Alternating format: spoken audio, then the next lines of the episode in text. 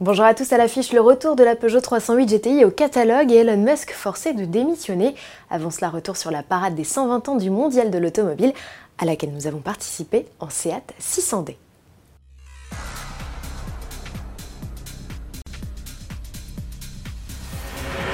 J-1 avant l'ouverture des portes du mondial de l'automobile, le palais des expositions de la porte de Versailles à Paris a des allures de ruches géantes. Jour et nuit, menuisiers, électriciens ou encore décorateurs se relaient pour monter des stands. Le 2 octobre, à 6h30, tapante, tout doit être prêt pour accueillir les journalistes. Il y en avait plus de 10 000 accrédités en 2016. En attendant le jour J, visiteurs et personnalités de la presse étaient invités place de la Concorde. Ce 30 septembre, sous un soleil éclatant, se tenait une incroyable exposition à ciel ouvert. Plus de 200 véhicules, toutes marques confondues, étaient exposés autour de l'obélisque et de ses fontaines pour célébrer 120 ans d'automobile. Le saviez-vous? Le premier salon de l'auto est né à Paris en 1898. Il se tenait alors au jardin des Tuileries. Plus de 200 véhicules d'au moins 200 constructeurs différents, pour la plupart des artisans français, étaient exposés.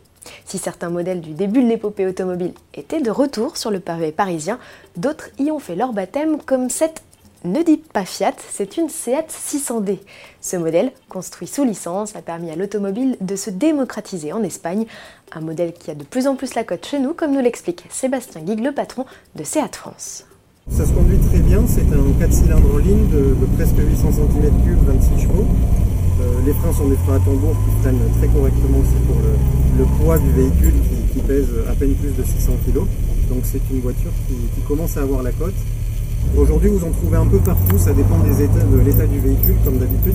Mais je dirais que c'est un véhicule en, état euh, correct, euh, qui, est déjà au-dessus des 15 000 euros, et souvent même qui dépasse les 20 000.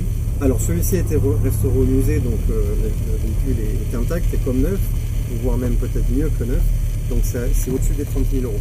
C'est déjà un budget un peu plus conséquent pour avoir une belle voiture étendard de la marque. Revivez l'exposition et la parade des 120 ans du mondial en vidéo sur autoplus.fr.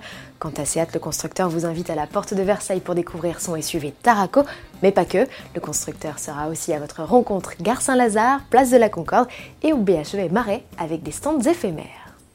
Elon Musk contraint de démissionner du conseil d'administration de Tesla. Il reste néanmoins directeur général de la marque de voitures électriques qu'il a fondée. Cette décision a été prise à la suite d'un tweet trompeur où il évoquait le retrait de Tesla de la bourse. Cette sanction s'accompagne pour la société et le dirigeant d'une amende de 20 millions de dollars chacun. Le gendarme de la bourse n'a pas écarté totalement Elon Musk de la présidence, craignant que le cours de la bourse ne s'effondre.